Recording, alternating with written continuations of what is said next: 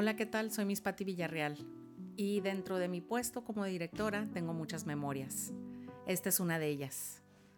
El día de hoy estuve con el grupo de segundo de secundaria hablando del duelo, de las pérdidas tremendas de las que no estamos preparados a vivir, porque al parecer injustamente nadie nos dijo que iban a suceder.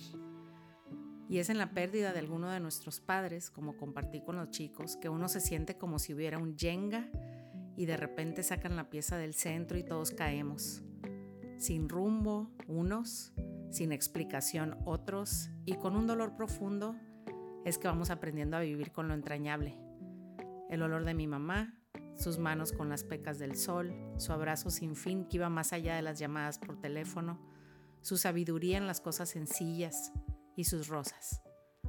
Hablar con los adolescentes hoy, precisamente hoy, del concepto de la vida no es sencillo.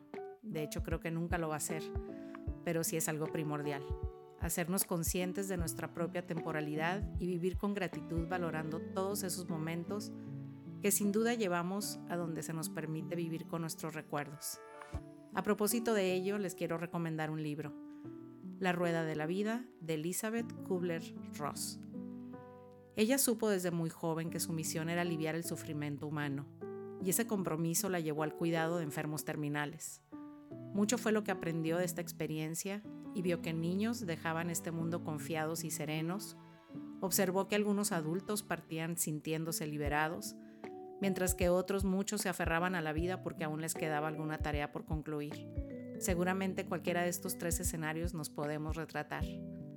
En su investigación pudo ver cómo todos esos enfermos hallaban consuelo en la expresión de sus sentimientos, y en el amor incondicional de quien les prestaba oído. Y eso precisamente es lo que tenemos que hacer ante el duelo, prestar nuestros oídos y tener una escucha activa. A ella no le quedaban dudas, morir es tan natural como nacer y crecer, pero el materialismo de nuestra cultura ha convertido este último acto de desarrollo en algo aterrador. Elizabeth Kubler-Ross fue un médico psiquiatra de gran prestigio mundial. La publicación de su obra hizo que volteáramos a ver los procesos de duelo como un momento para agradecer.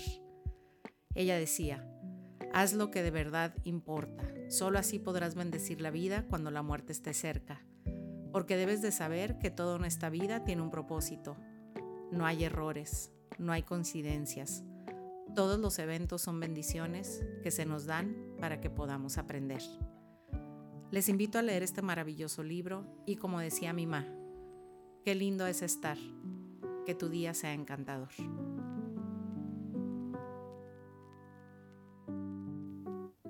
Síguenos en las principales plataformas de podcast.